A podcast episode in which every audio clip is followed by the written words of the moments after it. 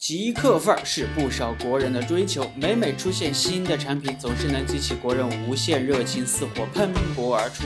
智能手环自然也受到了广大人民的爱戴。这个号称可以每天记录你饮食起居、吃喝拉撒的小玩意儿，不仅是个时尚的装饰品，还能告诉你人胖就要多运动，简直就是你的私人健康顾问。Hello, I am Baymax, your personal healthcare companion. 但是鱼龙混杂的市面上，智能手环价格贵了上千，便宜的又不足百元，功能却相差无几。究竟是高价产品物有所值，还是低价产品物美价廉呢？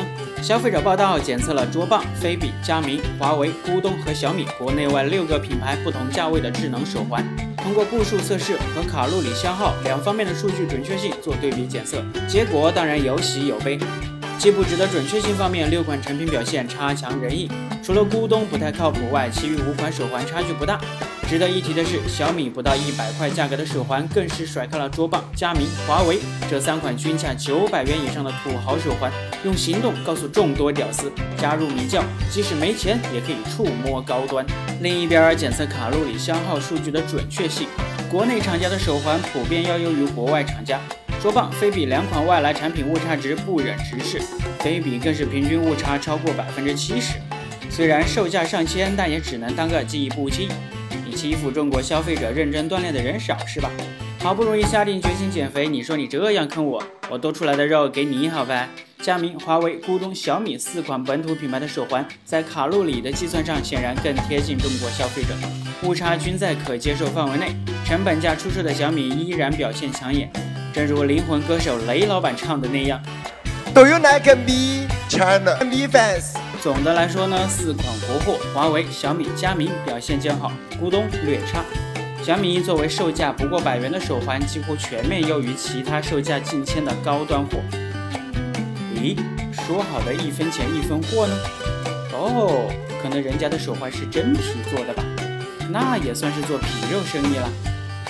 卓棒、飞比两款国外的手环在国内严重水土不服，价格华丽，实则无用，就是所谓的纵然身得好皮囊，腹内原来草莽，洋垃圾遍布神州大地呀！